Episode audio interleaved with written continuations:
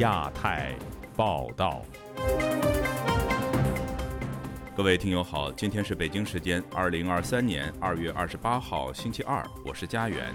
这次亚太报道的主要内容包括：中共二中全会在北京召开，机构改革或开启强党弱政时代；著名经济学家厉以宁去世，生前曾力推中国结构性改革；融资领域风暴，失联的华兴资本股东包凡正配合有关机关调查。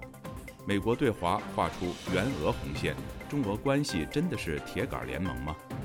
两岸合作遣返台南枪击案嫌犯，接下来就请听这次节目的详细内容。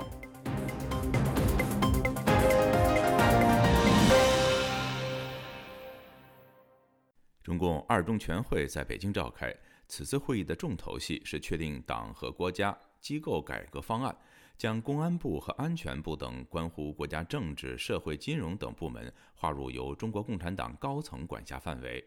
有学者分析，此举非党政合一，而是加强中共中央对权力的控制。中国即将进入强党弱政的时代。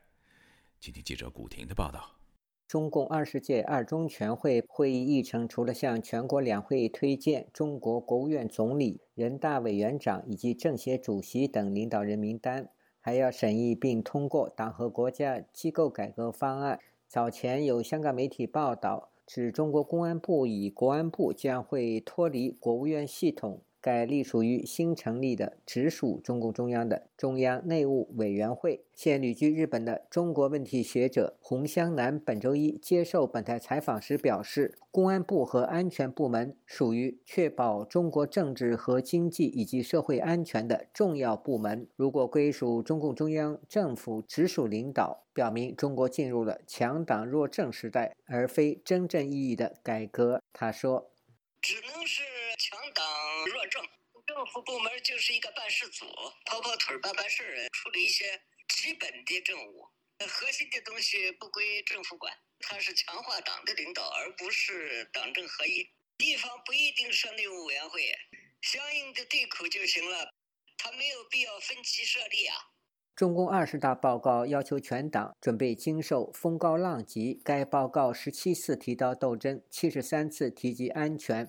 分析指，中国此次机构改革体现了当局正在重新划分管制系统，强化中共党对政府的控制。洪湘南说：“党内委员会就可以协调比原来的政法委厉害嘛？原来有个政法委，政法委可以进常委，有周永康之后，政法委进不了常委。”而且这个这个二中全会开得很蹊跷。五年前的十九届二中全会主要议程是讨论研究修改宪法部分内容的建议。会议听取中央纪律检查委员会工作汇报，研究部署二零一八年党风廉政建设和反腐败工作，却未将审议国务院机构改革方案以及选举和决定任命国家机构组成人员纳入全会审议内容。对此，熟悉中共党务的学者洪湘南说：“此次机构改革只有在政治局会议上无法解决，才需要在全会上定夺。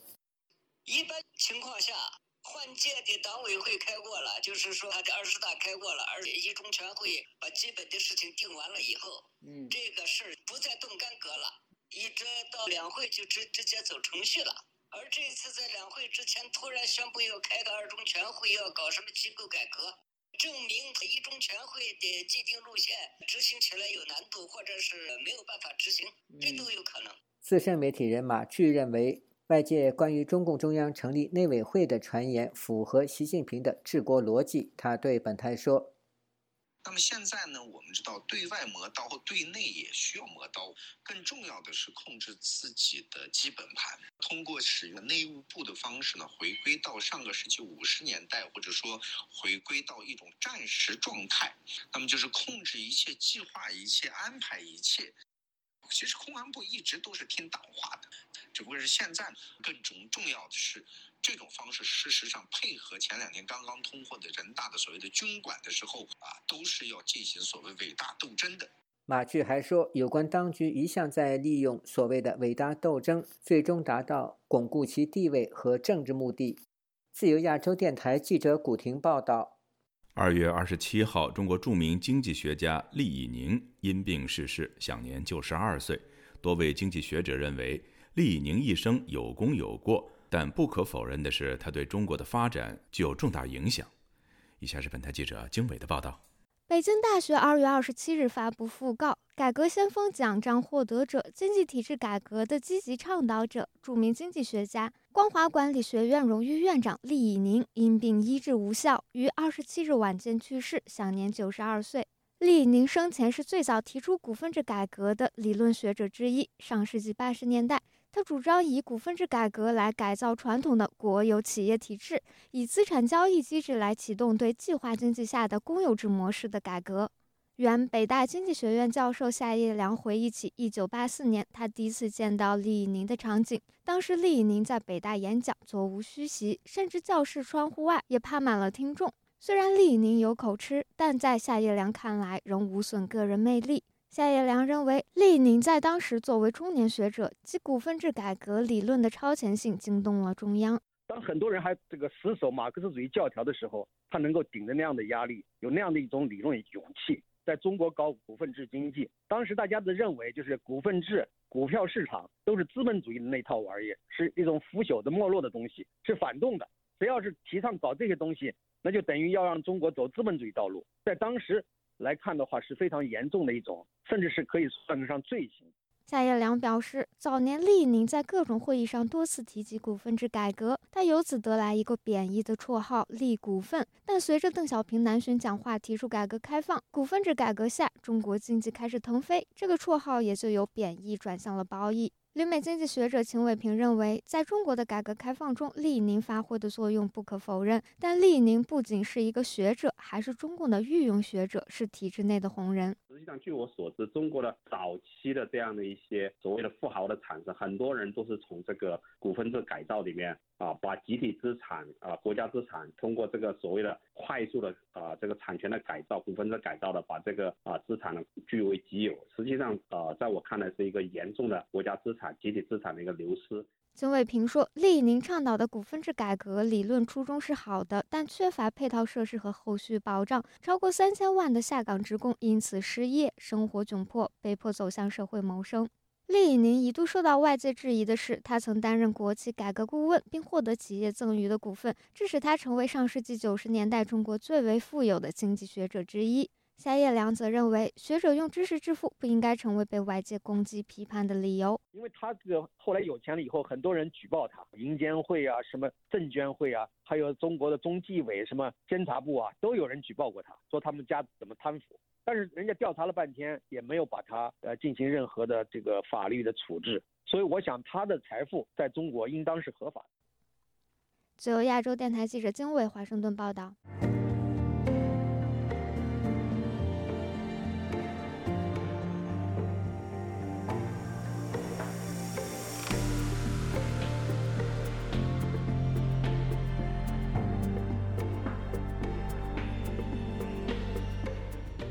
被誉为并购之王的华兴资本董事会主席包凡，正是因为协助中国有关当局调查而失联。中纪委在包凡失联后，发表要破除金融精英论等错误思想的文章，受到舆论的关注。请听记者陈子飞的报道。华兴资本控股有限公司周日在港交所公告，以内幕消息证实，已失联董事会主席包凡目前正在配合中国有关机关的调查。董事会表示，集团目前的业务和运营维持正常，会依法配合中国有关机关要求的调查。包凡失联和协助调查事件引起网上热议以及金融界的关注。中纪委在包凡失联后，在上个星期发表的文章也备受关注。文章。表明要破除金融精英论、唯金钱论和西方看齐论等。要深化金融单位、央企等行业性、系统性的腐败治理，持续加大金融和国有企业等领域腐败问题的治理力度，加大对影子股东、影子公司进行腐败的查处力度，在金融和央企领域形成惩治腐败的有力震慑。美国南卡罗来纳大学艾肯商学院教授谢田表示，包凡的背景和失联的方法，让人联想几年前在香港被带走的富豪。肖建华，他表示，中国的几个大的政治家族都喜欢找曾经在美国工作的金融精英担任白手套。他认为包凡的背景已被视为属白手套类的人物，再结合中纪委的文章，相信与两会之前中共总书记习近平需要进行派系清理有关。我们知道，中共从江泽民时代开始呢，曾庆红、温家宝、王岐山，每个人都有派系。这能源啊、电讯啊、交通啊、电力都有一个家族在控制，他们不会站出来公开做，他都是要通过白手套。包凡，我在我看来呢，他就是这样一个人。马上开两会要开会了，这个包凡的事情跟这个中纪委啊发文，跟这个习近平整顿派系有关，把他们财富捞过来，同时作为一个政治整肃的一部分。澳大利亚悉尼科技大学教授冯崇义表示，包凡失联和中纪委发文的手法与之前大规模整顿军队。和政法系统前的处理相似。他表示，习近平过去十年针对军队和政法系统整顿的行动已经完成并取得胜利。现在中国出现财政危机，习近平更有动机向主管钱袋子的金融系统开刀。相信这一次涉及包凡事件的行动，不只是派系清理，而是针对整个金融系统。这是要做的，可能是把范围扩大。整个金融系统的系统性的清理，就是要把一些关键的岗位，把他认为他不信任、不是他们派系的人都让他们啊靠边站，就暗杀就是习近平嫡系的人，来全面掌控钱袋子。最方便用的就是反腐，十年来的规范做法都这个样子，就是他先造个舆论，定个调，包凡他们现在这群就属于第一批倒下的人。就是从这里开始，跟他关联的很多人，已经帮过他的人，他要从金融系统这些官员们下手开刀，就会一批人会倒下来。聚会否有金融系统的大老虎落马？冯崇义表示，官方在金融系统的问题上一直用隐而不发的态度处理，目的是要造成人人自危的状态，是全面控制的一种手段。就亚洲电台记者陈子飞报道。中国异议人士王藏上个星期在云南省监狱与妻子王丽见面，这是王藏被囚禁三年来首次获准与妻子面对面交谈。王丽向本台记者描述了王藏的现状，请听记者古婷的报道。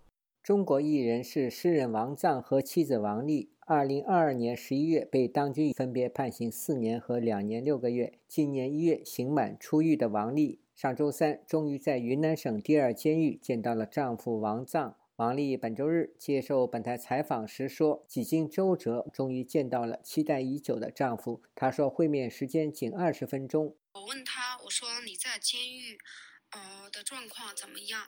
他就停顿了一下，他就他说：“还好吧。”我说：“伙食怎么样？”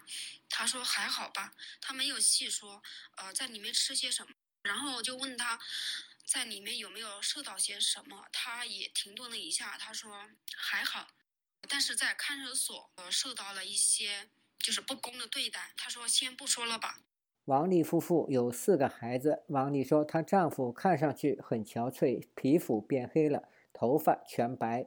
王丽说自己心里有说不出的难过。然后他就让我，他就说问孩子的情况，孩子现在怎么样，好不好？因为我之前给王藏寄的照片。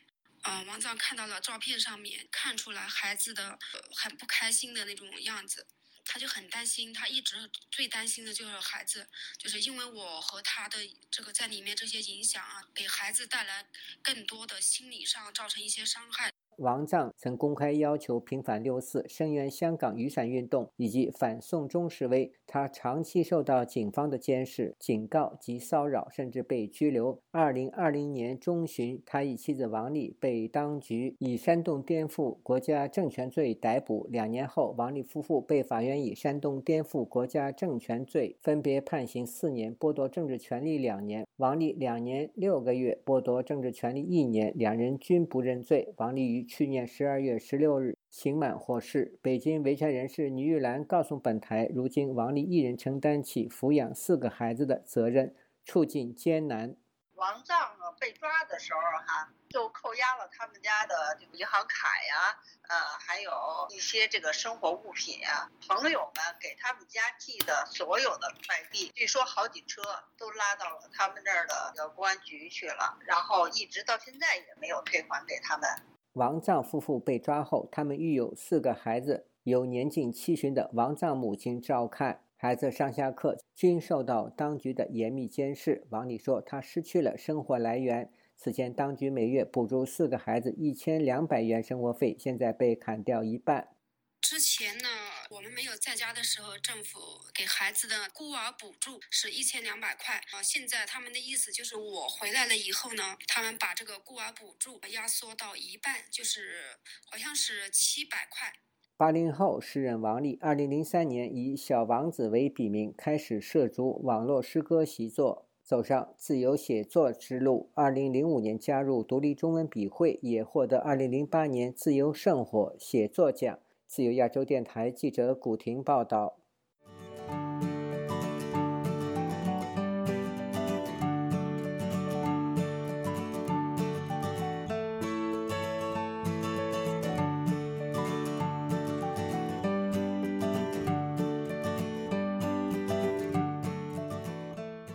美国白宫国家安全顾问和中情局局长等多位政府官员最近先后警告中国，不要向俄罗斯提供致命性武器援助，否则将付出真正代价。与此同时，胡锡进、金灿荣等中方大 V 也公开对俄罗斯总统普京以及中俄互信表达质疑。北京目前针对中俄关系究竟是怎样的心态？而习近平真的会拥抱俄罗斯吗？请听本台记者凯迪的报道。We will watch carefully. We will be vigilant. 刚刚过去的周日，白宫国家安全顾问沙利文在美国有线电视新闻网 CNN 的国情咨文节目中警告说，中国若在乌克兰战争中向俄罗斯提供致命性武器，将会付出真正代价。同一天，美国中央情报局局长伯恩斯也向哥伦比亚广播公司表示。美方确信中国领导人正计划向俄罗斯提供致命性装备，尽管美国没有看到北京做出最终决定，也没有看到实际运送杀伤性武器的证据。对此，中国外交部发言人周一在例行记者会上回应表示：“美方无权对中俄关系指手画脚，我们绝不接受美方的胁迫施压。”就在华盛顿向北京发出警告的同时。官媒《环球时报》前总编胡锡进忽然连续发布四篇针对俄罗斯的评论文章，其中一篇更罕见地评价俄罗斯总统普京太鲁莽、不够冷静、治理相当不成功、缺乏必要弹性等。不过，这些内容很快就被从文中删除，然后重新发表。与此同时，号称国士的中国政治学者金灿荣一段有关质疑中俄互信的讲话也在网络热传。其中，金灿荣称中俄关系是官热民冷、政热经冷，战略上俄罗斯对中国不信任，内部对中国还有猜忌等等。旅美时政评论人士陈破空就此认为，但是他们有时候会利用一种声音来放风，表示中共的犹豫的立场。说这样的一些可以看出中南海里边一些复杂的一些思想、复杂的斗争。外界也注意到，中国自然资源部最近突然发布有关地图内容的新规范。其中，针对中俄边境八个地名，要求在现行俄式发音的地理名称之外，还要加注中国旧称。陈破空认为，北京当局实际也在为俄罗斯战败做准备。中国政府在悄悄的准备，万一俄罗斯被击败解体的话，国际社会可能会对俄罗斯进行分治，中国人那个借口就要提出，在历史上的主权归属，可能就要分一杯羹。中国外交部发言人华春莹日前宣布，应中国国家主席习近平邀请。白俄罗斯总统卢卡申科将在二月二十八号到三月二号对中国进行国事访问。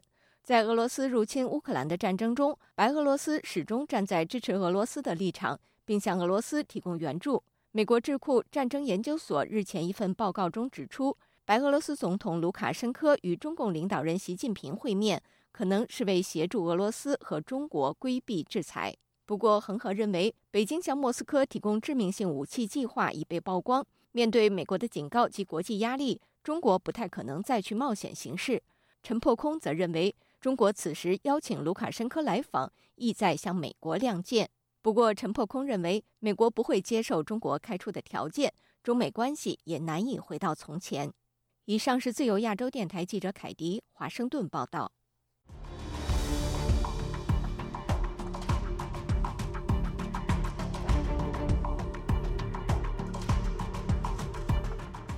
在美国加州的洛杉矶和旧金山，有民众在二月二十五号聚集在两地的中领馆门外，响应同一天美国众议院中国事务专责委员会主席麦克加拉格尔在纽约唐人街举行的集会。详情，请听本台记者孙成的报道。中共间谍滚出美国！中共间谍滚出美国！在洛杉矶，数十名中国民运人士、缅甸人、香港人在当天下午冒雨聚集在当地中领馆门外。拉起了写有“抗议中国间谍气球侵略美国”字样的横幅及麦克加拉格尔议员的照片，举行了抗议示威活动。本次活动的主办团体是中国民主党。来自重庆的中国民主党成员谢增参加了本次活动。他表示，这次冒雨集会令他很受感动。麦克加拉格尔先生今天在纽约举办的活动非常棒。今天洛杉矶下大雨。我看到很多朋友仍然到达中国领馆门口抗议中共渗透美国、跨国抓捕、声援主席先生的活动，我很感动。这样的活动我还会继续参加，这是我们的责任。包括麦克加拉格尔在内的二百多名各族裔人士，在二月二十五日当天中午，在纽约唐人街一处早先被美国联邦调查局人员搜查过的单位外举行了集会，旨在抗议中国秘密警察对美国的渗透活动。据悉。这一单位之前是中国海外秘密警察办事处。在洛杉矶中领馆外参加这次活动的人们呼喊了“中共间谍滚出美国”“中共滚出唐人街”“抗议中共侵害美国”等口号。本次活动的负责人、中国民主党青年部执行长接力健告诉记者，他对参与本次示威的人表示很感谢，因为确实今天这个天气非常非常的恶劣，他们也都来了，而且很多朋友表示，我们不会惧怕中共各种威胁。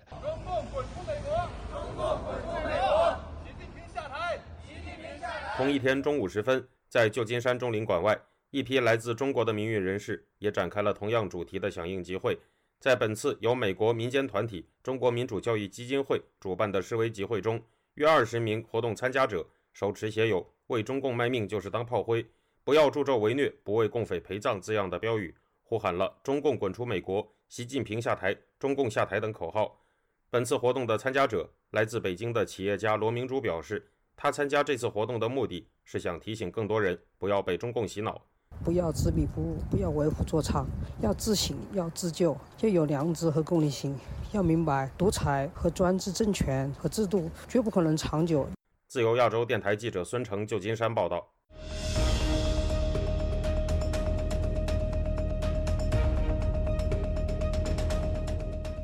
台湾台南市去年十一月发生两起枪击案。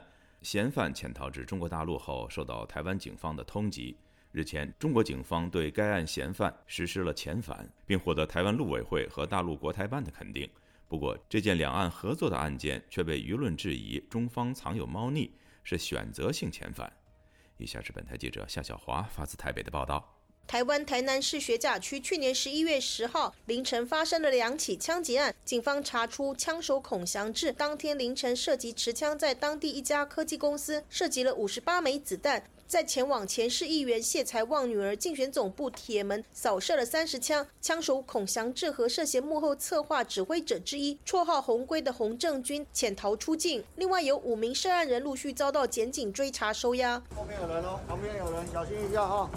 中国警方逮捕了该案两名嫌犯，二十五号将孔祥志和洪正军遣返回台。台湾刑事警察局长李希和透过新闻稿感谢中国大陆警方全力的协助。台湾主管两岸事务的大陆委员会二十五号发布新闻稿表示，台湾派员前往中国大陆福建厦门机场，将涉及台南枪击案通缉犯押解回台。这件案子展现了两岸警察机关多年来持续累积的良好基础与合作绩效。台湾的刑警局提到，过去六年，两岸警方共同侦破了四十五件重大的跨境犯罪案，逮捕嫌犯六百二十一人。中国国台办二十五号以发言人朱凤莲的名义证实，两人今年一月被公安机关抓获，而为了保障两岸人民生命财产安全，维护两岸交流秩序，对两人依法作出稳妥的处理。对于两岸司法互助追缉嫌犯，台南市议会的蓝绿议员都表示肯定。此次中方逮人并主动通知台方附中押解嫌犯，台湾统派媒体和舆论导向两岸共同打击犯罪已经出现回温的契机，就看民进党政府怎么善用。经济民主联合召集人赖中强律师接受自由亚洲电台采访指出，两岸海基会和海协会过去所签订共同打击犯罪协议，至今仍然有效。赖中强说：“这本来就是按照协议履行的结果，没有必要把它扩大解释为。”中国特别的善意。赖中强指出，更重要的是要注意，中国正在强化以及推动新一波的统战手段，自己先进台湾农产品进口，在那个拉拢特定的到与中国进行政治协商的统战手法。台湾教授协会会长陈立甫接受自由亚洲电台采访分析，中方积极逮人，主动遣送回台湾，以撇清不是中共叫人去开的枪，证实没有介入台南市选举。过去有更多的台湾经济重大犯罪案件，范闲逃往中国之后，中国并没有将范闲遣返，甚至令他们在当地逃满住满，超过了追诉期。中国事实上是选择性遣返，可预见在明年总统大选前都不可能审完。统派媒体和政党可以大做文章，批评民进党黑金政治。陈立甫说：“就是为了要破坏这个二零二四民进党的这个选情，所以透过燃烧台南、加深台南的这个枪击案。”跟地方派系还有民进党的关系，来妨碍民进党的选情嘛？这是他这是他这个台湾岛内政治的因素嘛的干扰嘛？自由亚洲电台记者谢小华台北报道。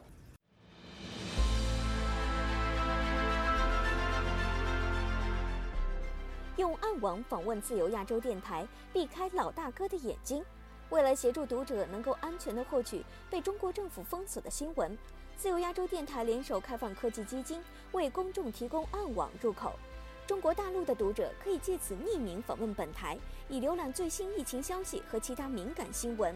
该暗网普通话网址是 h t t p s 冒号斜杠斜杠 w w w 点 r f a 六二 z l 六 z 六 o w m t l f 点 o n i o n 斜杠 m a n d a r i n 斜杠，读者可使用基于火狐的洋葱浏览器，匿名访问以上网址。该浏览器最初由美国海军研究实验室设计，可以通过像洋葱一样的多层加密结构，屏蔽互联网用户的地点和身份，绕开政府的审查和监控。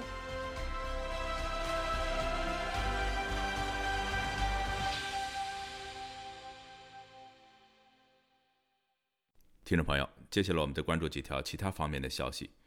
美国驻中国大使伯恩斯星期一表示，在新冠病毒溯源问题上，美国必须敦促北京更加诚实。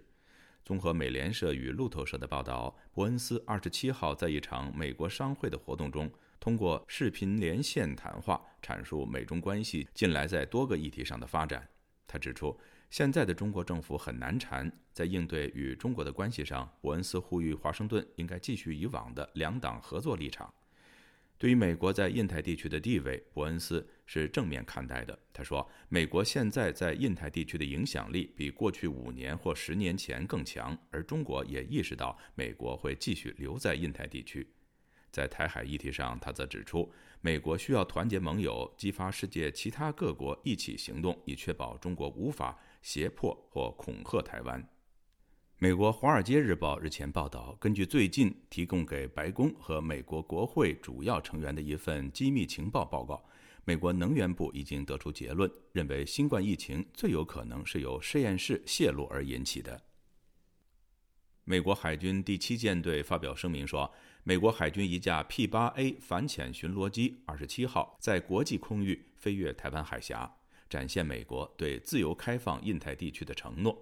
声明内容强调，美国将继续在国际法允许的任何地方飞行、航行和行动，包括台湾海峡。俄罗斯发动入侵乌克兰战争一周年之际，中国发展对俄关系的举动引发广泛的担忧。美国白宫国家安全顾问沙利文周日重申。北京必须就是否向俄罗斯提供军事援助的问题做出自己的选择，但如果对俄提供援助，中国将为此付出真正的代价。各位听众，这次的亚太报道播送完了，谢谢收听，再会。